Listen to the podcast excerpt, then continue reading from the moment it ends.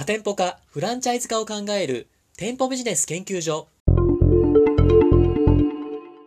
この番組は株式会社上信パートナーズの提供でお送りいたします。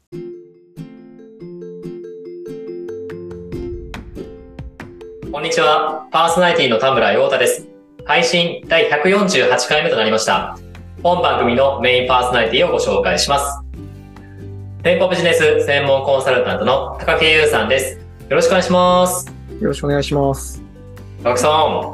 はい。このエピソードが上がる上がる時には8月ぐらいですけれども、はい。い今年の夏は結構異常ですね、暑さが。やー、暑いですね。いや暑いですね。うん、この間サイクリングしてたら、もう手がめちゃくちゃ焼けちゃって、今すっごい痒いんですよ。確かに高木さん今画面から見てますけど、ちょっと黒くて見えないですね。いや、それ言い過ぎですよ。あ、言い過ぎですか？高木さんサイクリングとかするんですね。しますよ。えー、何キロぐらい走るんですか？この間はね、なんか張り切っちゃって40キロぐらい走っちゃったんですよ。まあアスリートじゃないですか、それ。したらね、2時間ぐらい外にいるから、はもうやけどかっていうぐらい日焼けしてますね。い。そうなんですね。いや、すごい。こんな暑い中でね、運動してるなんてすごいなと思いますけど、ぜひ体調はね、気をつけてください。いそう、健康第一ですから。や、そうですね。経営者なんで、ぜひ体は資本ということで、うん頑張っていきましょう。高木さん、今日もね、なんか質問が来てますけれども、はい。ぜひご回答お願いします。えー知人から SNS をやった方がいいとアドバイスをされたのですが、SNS はビジネスに役に立つのでしょうか？ということなんですけど、おうおうおうなんか、なんかすごい根本的な、僕らね、ポッドキャストもやったり、YouTube もやったり、いろいろしてますけど、すごい根本的な、本質的をついた質問ですが、これいかがでしょうか？これはでも結構思ってる人多いんじゃないですか？いや、そうですね。はうんいやで、これは、まあ結論から言うと役に立つというか、もうむしろやんなきゃダメなんじゃないかぐらい僕は思ってますけどね。い。ああ、そうですか。結構高木さんもね、ブログやったりとか、うん。インスタグラム、ツイッターとか、いろいろ、まあ、いろいろ知ってるじゃないですか。はい。その辺でも、まあ、そのビジネスに役に立つっていうところがすごい実感されてると思うんですけど、うん。どんなところがそういうふうに思われたんですか？いや、今の時代って、はもう、あらゆる産業がもう成熟化してきてるじゃないですか。い。はいはい。だから、例えばどんなビジネスであっても、絶対競合がいて、お客さんは複数のね、こう、会社からこう選べる状況にあると思うんですよ。ありますね。はい。とか、働き手もそうじゃないですか。労働者が足りてない状況があって、で、募集してる会社多数で、あで、労働者がこう会社を選べるじゃないですか、ほとんどの場あ、合。そうですね。はい。ていう状況になってますよね。人手不足ですもんね、今はね。そう。で、結局そういう状況下で今何、どんなことが起きてるかっていうと、だから選べるから、はいはで、商品の品質とか自体にはもうそんなに違いがないんですよね。い。うん、はいはい、そうですね。で、結局お客さんは価格で選ぶ。で、労働者で言ったら、結局その、まあ内部はね、わかんないから、結局労働条件、給与の高さとか、はい。労働時間のね、長さとか、こういう休日の多さとかで選ぶみたいな事象が起きてるじゃないですか。そうですね。で、この土俵で勝負してると、勝つ会社って大企業なんですよね。あそうですね。はうんそう。だから、そこで勝負になったら中小企業って勝てなくて、でも多くの会社がでもその土俵で勝負してませんっていう。うそうですね。で、もうそれじゃ勝てないじゃないですか。いや、そうですね。はで、じゃあそういうところで、じゃあどうやって勝っていくのかって話なんですけど、僕がね、すごい大切だなって思ってるのは、い。なんでしょう。その、相手にこう共感してもらうっていうことなんですよね。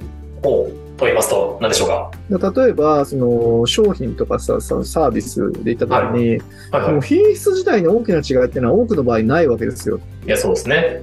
で、だからお客さんはその品質だけ見たら比べられないじゃないですか。で、そうなると価格しか比較ができないんだけど、はい。でもそこにね、例えばそのサービスとか商品に対して、こう提供する側が、まあこんな思いをね、込めて作ってますみたいな。要はそのストーリーがくっついてくると、そこには共感が生まれる可能性があるわけですよ。ああ、そうですね。で、結局こう、共感が生まれたら、その商品って選ばれる可能性が高いわけじゃないですか。ですね。とか、あの、採用もそうですよね。結局その労働条件が一緒だったら、結局、労働条件でしか比較ができなかったら、労働条件がいい方を選ばれるじゃないですか。ああ、そうですね。でもだけど、うちの会社はこういう方針で経営していて、例えばこう、社員をこういうふうに大切にしてるとかね、そういうこう、思いがあれば、そこに共感して、入ってきてくれる人って、まあ、いる可能性ありますよね。ありますね。しかも脱線しますけど、社労士業とかコンサルタント業もそうかなと思ってて、うん。その、まあ、サービスするものっていうのがやっぱ形がないものなんで、うんやっぱりその形が、ササービスが一緒であれば、やっぱ値段が安いところにお願いするとかっていうのも、それは絶対出てくるのかなと思いますね。まあ、社労士業なんか特にそうなんじゃないですか。はいはい結局、法律で定められてる範囲っていうのは誰がやっても同じわけですよね。でもそこの関わり方については多分違いがあるわけじゃないですか。そうですね。だそこに共感できるかどうかっていう話で、だからその共感をいかにして生み出していくのかっていうのが、まあ多分今の時代で本当に大事なことだと思うんですよ。ほうほうほう。で、じゃあ共感どうやって生み出すのって話なんですよね。いや、そうですね。それ大事ですね。はうん。で、そこで必要なのが SNS なんですよね。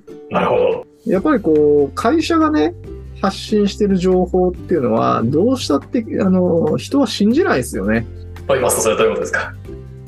だって、例えばその会社に、はいえーのホームページにさ、商品の魅力とかって書くわけじゃないですか。いや、書きますね。はい。でもそれってどこの会社も書いてるし、はまあその誰が書いてるかも我々わかんないじゃないですか。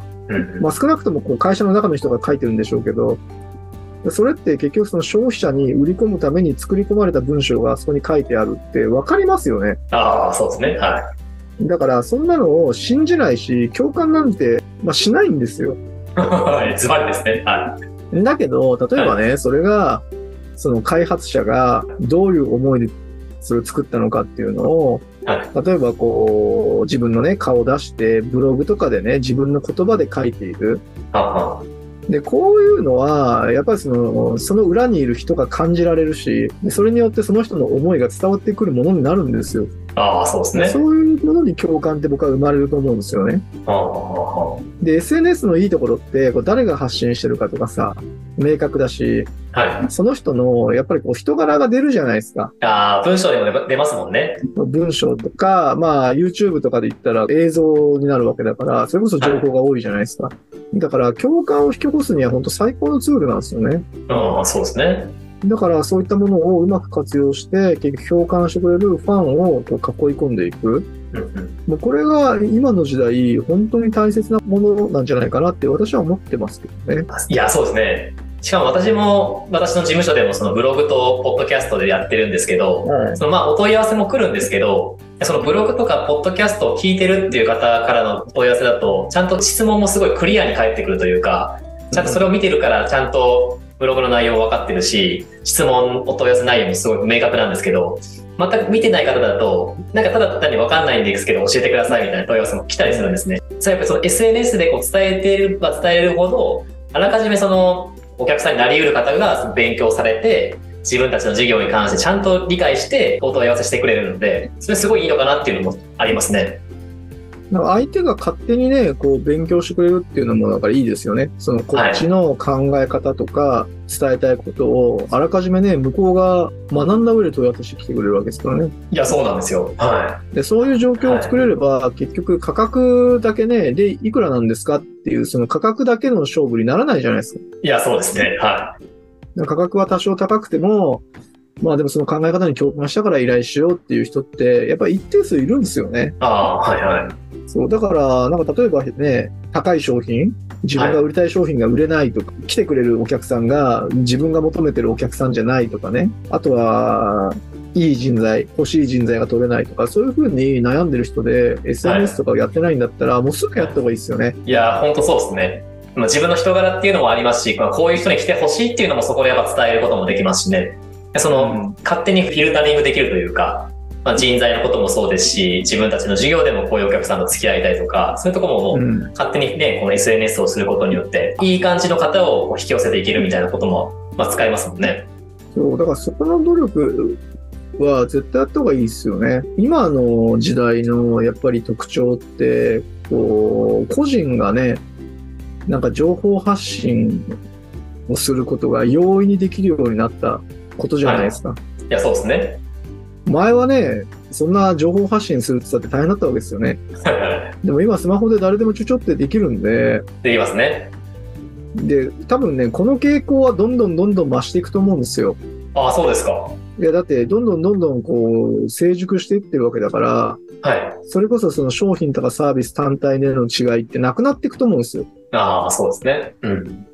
だからもう、消費者は比較ができない。だから、機能だけじゃ多分選べない。だから、それこそ共感した人から買いたいっていう話になってくると思うんですよね。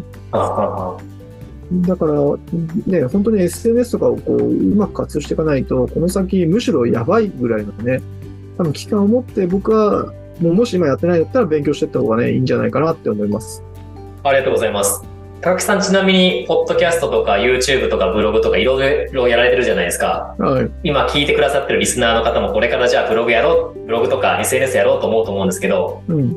何、何個ぐらいやったらいいですかね？あの、いろいろ SNS あると思うんですけど、何個ぐらいやったらいいですか？あ、それはその、はい。ツールをってことですか？あ、ツールを何個ぐらいやったらいいんでしょうか？いや、僕はね、あの、正直そこは、あの、一つでもいいと思うんですよ。あ、そうなんですか？うん。何でもいいと思ってて、ただ、あの、重要なことはもうとにかくその継続。継続。はい。だから、少なくともその1年とかは、はい。継続できる、やっぱり設計にして始めた方がいいですよねっていう。ほとんどの人は結局その継続のね、ハードルを乗り越えられないで、成果が出る前に諦めるみたいなああ、そうですね。感じなんですよね。SNS の難しいところって、成果が出るまでに時間がかかる。ああ、そうですね。はい。少なくとも半年間は何も起きないみたいな。はいはい。苦行ですね。そうそう、苦行。むしろだから半年間で成果が出たらそれラッキーだよみたいな話で。だ はいはい。からそういうマインドで僕はやった方が、あの、いいんじゃないかなと思いますね。いや、そうですね。SNS ってまあ無料でもあるし、その自社でこう配信しなければ続かないというか、まあ、自社の魅力を出すことが一番のまあ目的ですもんね。だかすぐ効果が出るわけじゃなくて、自分たちのまあインプットしてるものをアウトプットするみたいな、そのためのツールだから、まあ、結果は繋がらないのがまあ前提というか、っていう気持ちにいるのはすごい大事かもしれないですね。時間がとにかくね、かかるものなんですよね。